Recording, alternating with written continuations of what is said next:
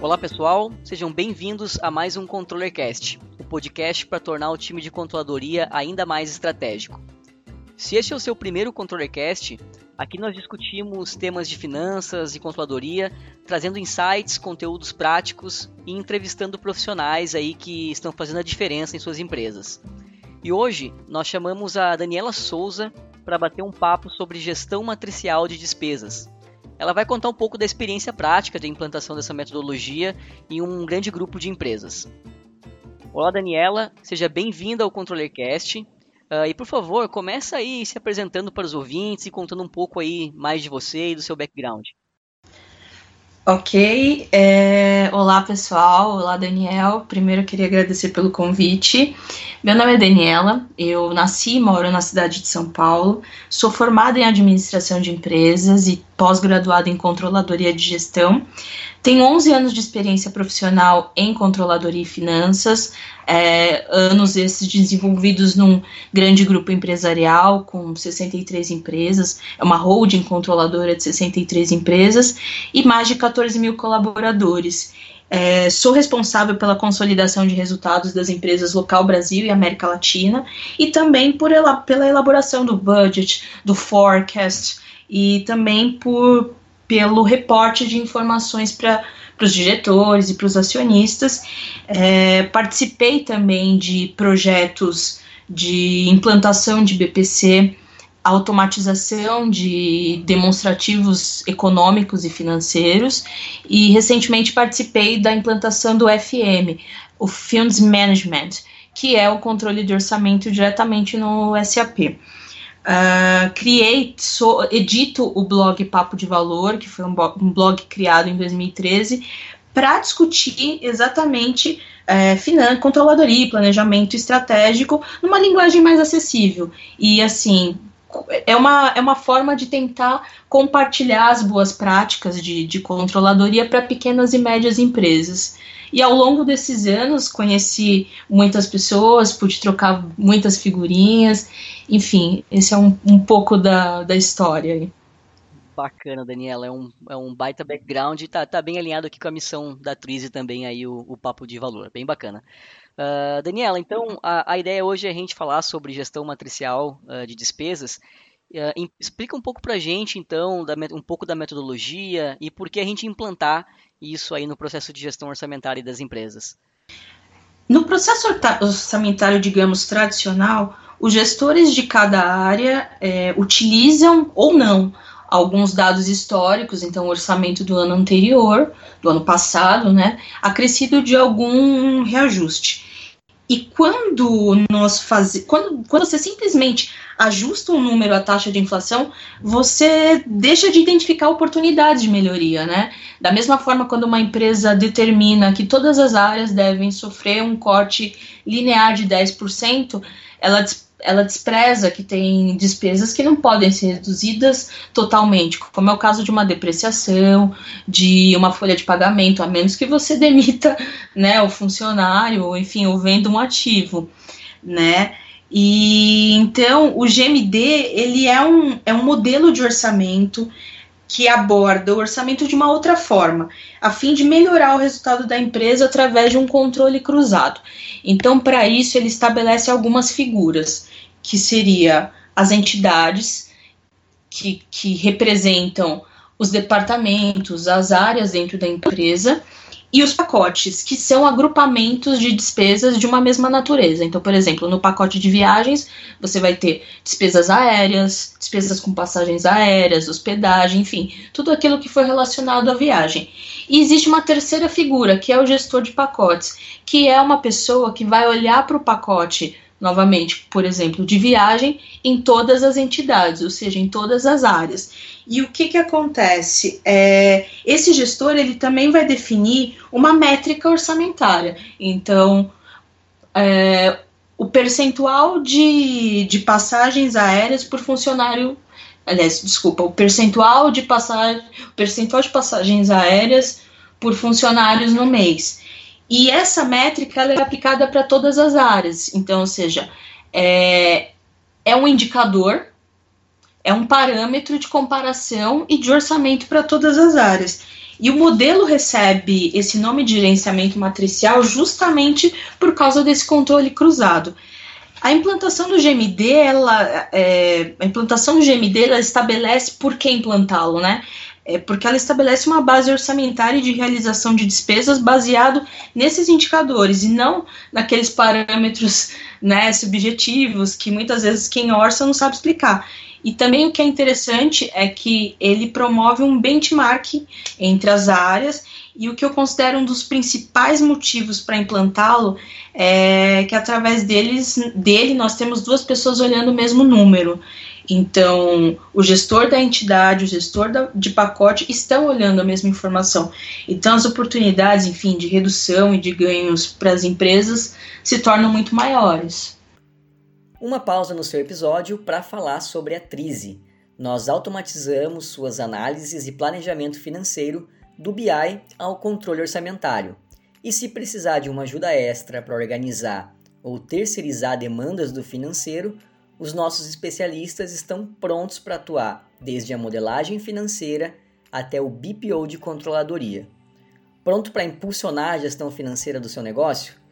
Clique no link na descrição desse episódio para saber mais e agendar uma avaliação gratuita dos seus processos financeiros. Ótima explicação, Daniela. E pela tua explicação, ah, para alguns até pode parecer um pouco mais complexo, mas o que na verdade traz é, é, é mais confiabilidade no número, né? E, e principalmente mais compartilhamento Sim. com as demais áreas da empresa, né? Todo mundo olhando para o mesmo. Exatamente. Uh, perfeito. E, e, o que, que tu enxerga assim em relação entre a maturidade do orçamento na empresa e o timing para implantar o GMD, né? Então qualquer um pode implantar. Isso tem um, um, um, uma hora ideal ali de, de maturidade para a gente começar a falar disso. O que, que tu enxerga nesse ponto? Para trabalhar com GMD, é importante que a empresa já tenha uma cultura orçamentária, independente se o modelo é base zero, é dados históricos, enfim. É, é, importante que ela tenha, porque todo trabalho que até então, que ela já tem essa cultura, porque todo trabalho até então concentrado na controladoria passa a ser descentralizado. E se as pessoas não souberem o que estão fazendo, é, o resultado vai ser um orçamento de péssima qualidade, né? Garbage in, garbage out. Se eu ponho dados ruins na minha, no meu orçamento, consequentemente eu também vou ter um orçamento ruim.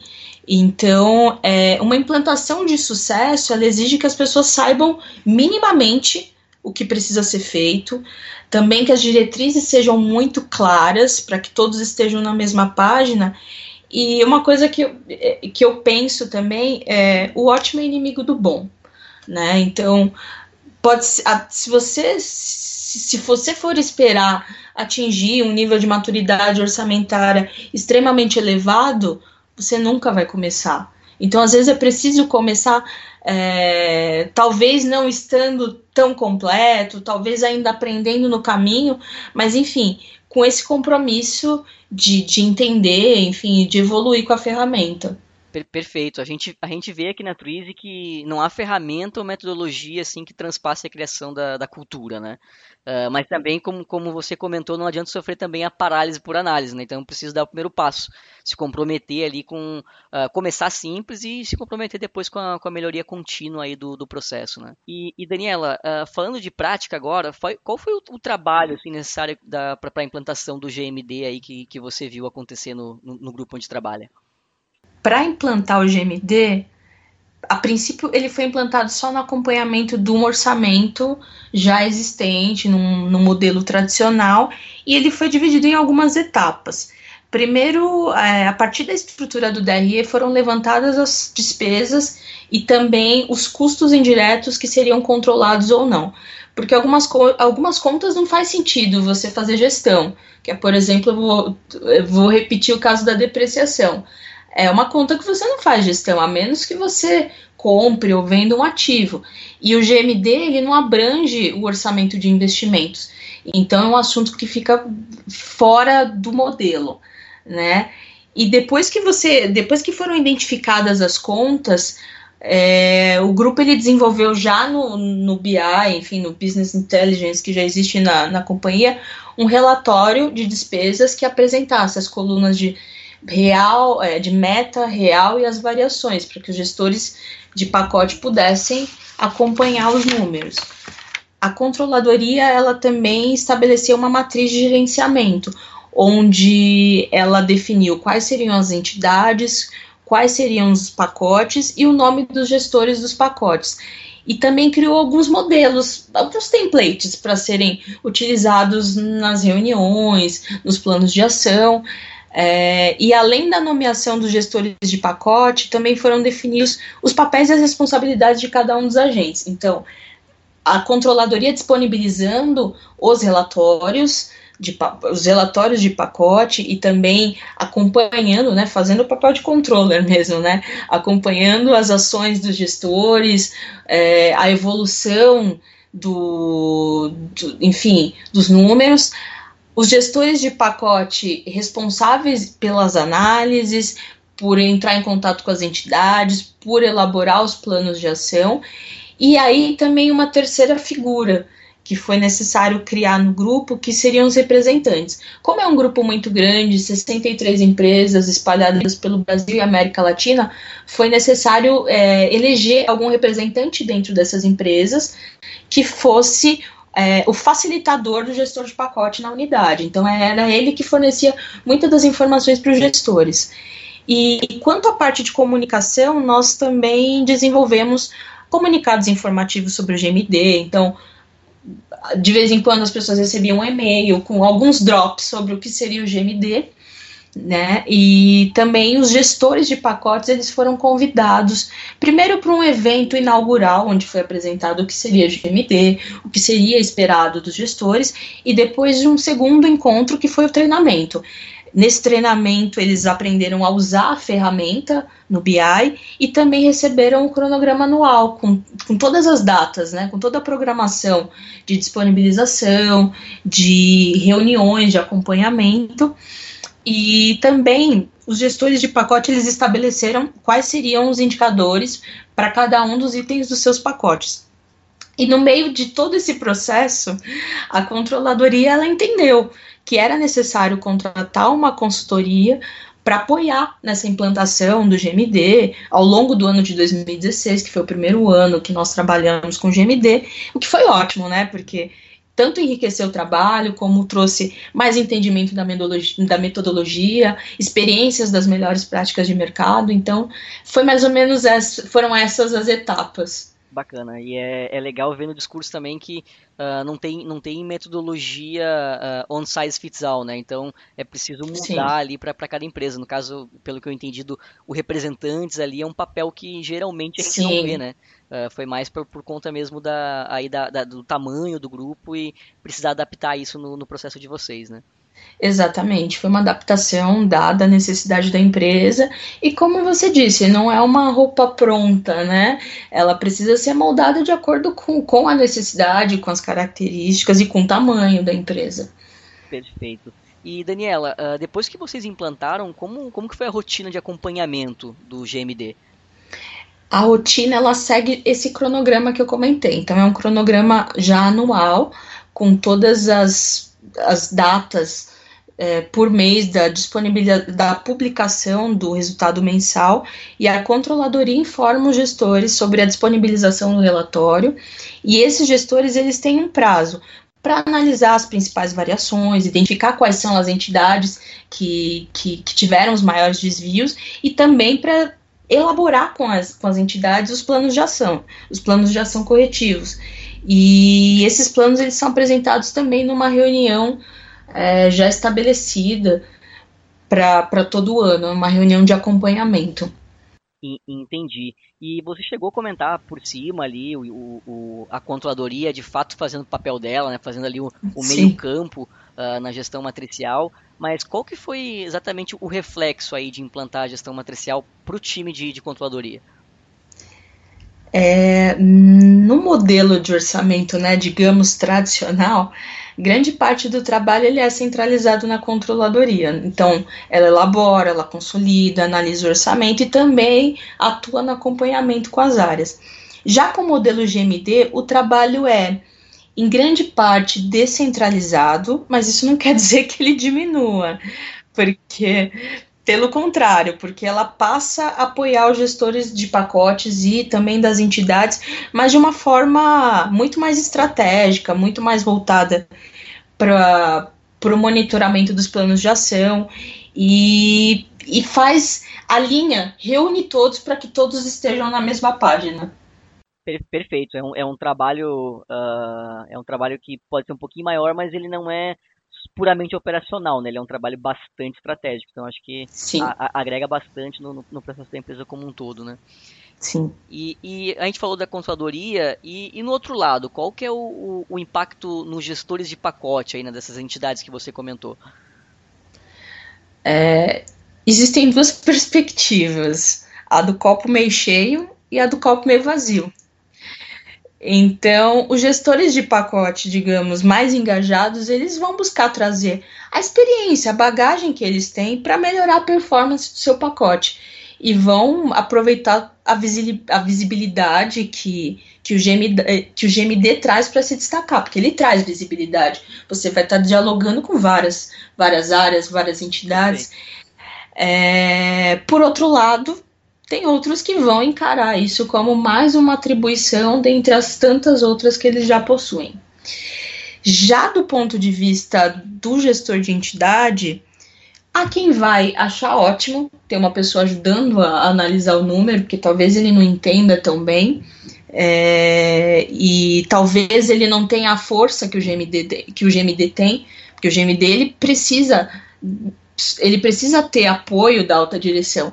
Então, o gestor da entidade ele pode achar isso ótimo, é uma oportunidade de, de aprender e também de levar à frente algumas, algumas ideias, algumas metas da área, como há também quem vai se incomodar por ter alguém ali questionando, fazendo questionamentos sobre o resultado da área dele.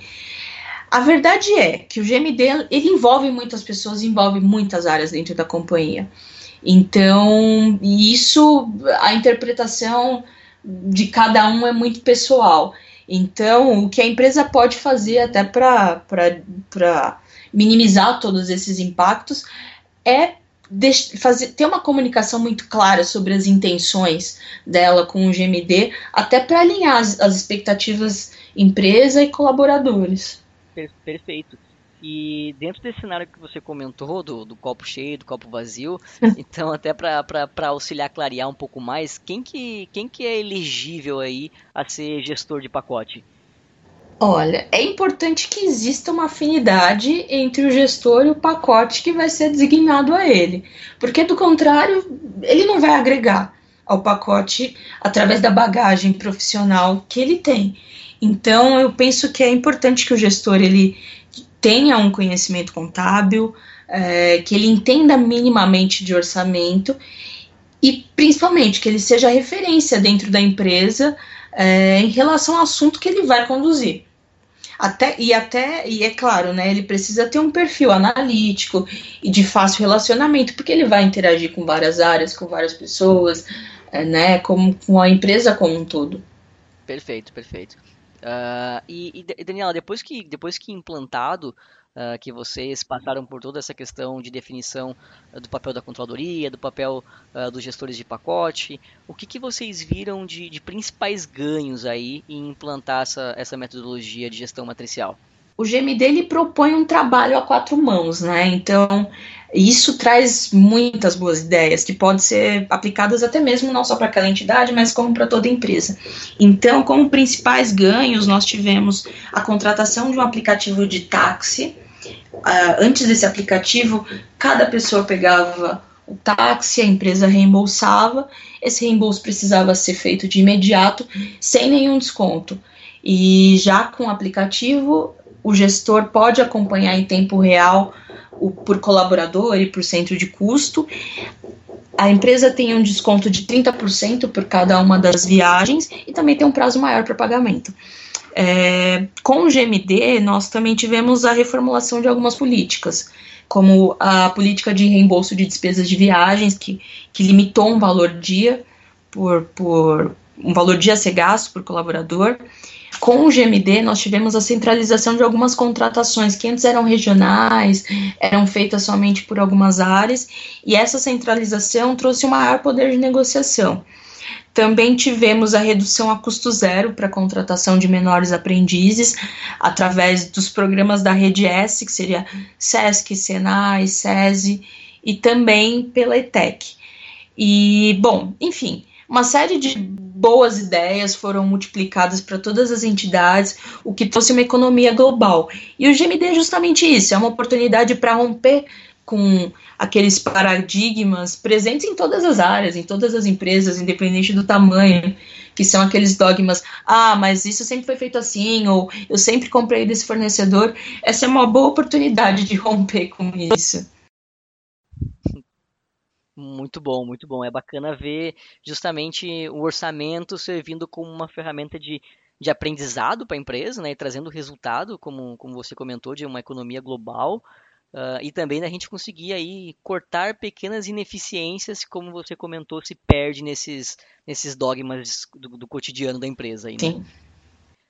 Uh, uh, Daniela, daí você comentou agora, né, da, vamos dizer aí do, do lado bom do GMD, uh, mas conta pra gente quais foram os principais desafios aí, tipo, que tipo de perrengue você passou aí para conseguir implantar a metodologia também? Olha, a implantação do GMD no grupo, ela foi feita para acompanhar um orçamento que não foi construído no modelo GMD e que já estava em andamento. Então, é, uma das nossas primeiras descobertas era de que a qualidade do orçamento era ruim. Né? E, é. Então, por exemplo, tinha e o orçamento no grupo ele é feito por conta contábil. Então tinha conta, conta tinha despesas orçadas em contas erradas, né? E outra coisa eram contas que não faltava orçamento, simplesmente não fizeram. Uhum. E um outro ponto também que, que foi um ponto bem crítico, no momento que você vai estabelecer indicadores, é que muitas áreas elas não tinham memória de cálculo que respondesse pelos números que foram orçados. Então, aqueles números subjetivos. As pessoas lançam sem necessariamente ter a composição do valor. É, isso foi para falar, isso se tratando de meta. Já no realizado, enfim, naquilo que está acontecendo no dia a dia, foram encontradas muitas, muitas despesas lançadas em contas contábeis incorretas, né?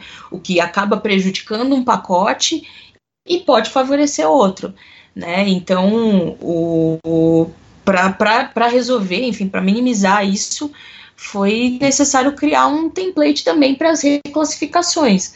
Então, é um procedimento que, digamos, que não é o comum, não é uma rotina de uma contabilidade, não deveria ser, mas passou a ser. Então, foram necessárias fazer várias reclassificações. E mesmo com, né, mesmo a controladoria no momento da implantação do GMD, ela desenvolveu uma série de templates para as reuniões, para o plano de ação, mas ainda assim alguns gestores utilizavam materiais que eram não homologados. Então, quando eles apresentavam aquilo numa reunião de acompanhamento, as pessoas não conheciam aquilo que estava sendo apresentado. Então, isso gera um, um, tempo, uma perda de tempo numa reunião por conta de um material que não é oficial. Né? E, por fim, né, o envolvimento de todos, né? envolvimento de gestor, seja ele de entidade é, ou de pacote, em trabalhar em conjunto.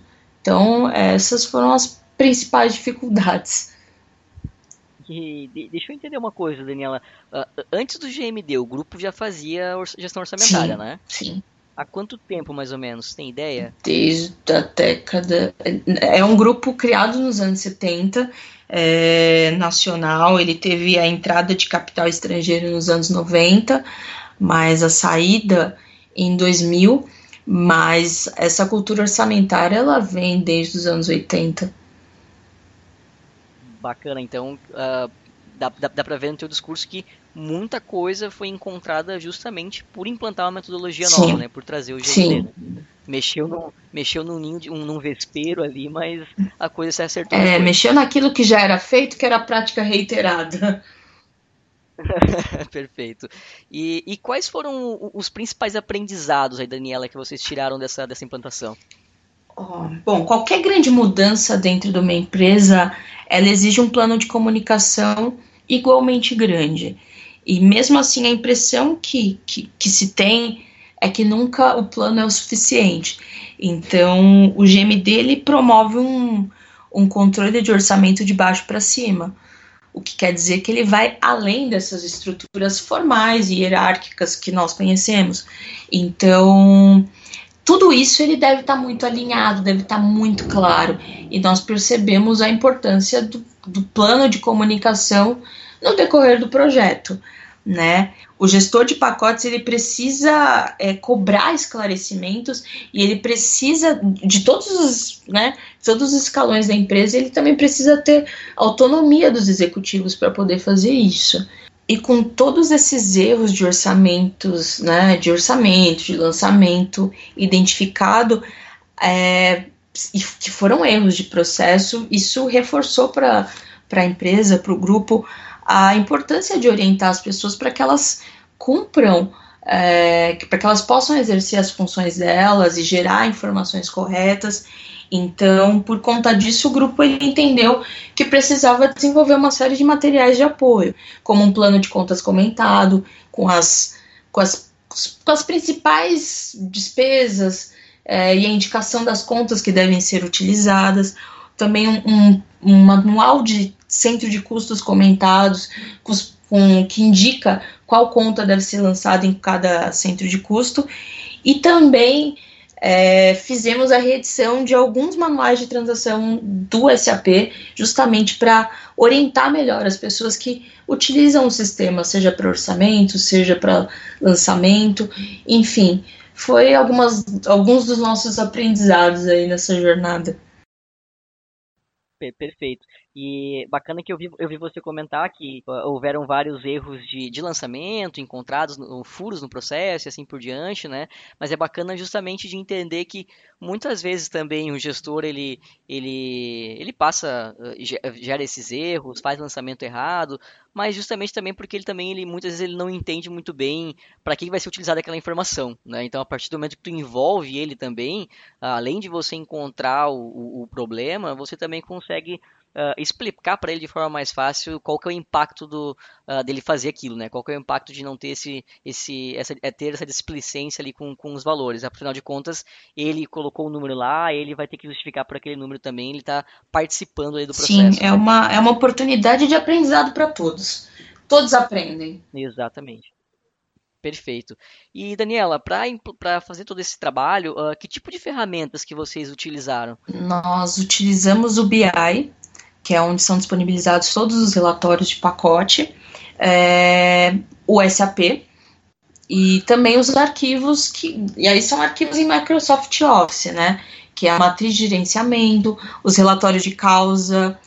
Também nós utilizamos plan, um plano de ação modelo 5W2H e também os templates de, reclassificação e o modelo que é, é um modelo em PowerPoint para apresentação das reuniões mensais. E, e esse controle, uh, parte em BI, parte no RP, um pouco em planilha, um pouco em template, ele demandou aí muito tempo operacional da controladoria para manter e criar esses controles? Sim, ele demanda muito tempo, é, porque são controles descentralizados, né? Então você tem uma informação, parte da informação está no SAP, parte da informação está no BI, o acompanhamento em si está no em Microsoft Office, então demanda tempo para consolidar e também para atualizar e divulgar. Perfeito. Uh, e Daniela, última pergunta para a gente encerrar o bate-papo. Uh, o que, que, você sugere aí como primeiro passo para quem quer implantar aí a gestão matricial de despesas na sua empresa? Para uma implantação de sucesso, a empresa ela precisa definir o que vai ser controlado. Então, dentro do plano de contas dela, o que ela precisa controlar. E quem vai fazer esse papel de gestores de pacote? A partir daí, ela precisa divulgar né? Isso que a gente comentou aí ao longo desse podcast, é a importância da comunicação para que todos estejam alinhados, enfim, todos que estejam, todos se comprometam com esse número. E também é preciso que a empresa escolha qual vai ser a ferramenta de publicação dos relatórios é, que vão servir de material para análise e também para a formulação dos planos de ação por parte de gestores. E é claro, por fim, precisa ter um papel de alguém ali fazendo o controle, acompanhando, cobrando de todos os status das ações. Perfeito, Daniela. Uh, muito obrigado aí pela tua participação aqui no ControllerCast. Foi muito rico tudo é toda essa prática, toda essa experiência e esses desafios que você compartilhou aqui com a gente. Tenho certeza que o pessoal vai, vai gostar bastante. Eu é que agradeço pela oportunidade. Imagina, obrigado, Daniela.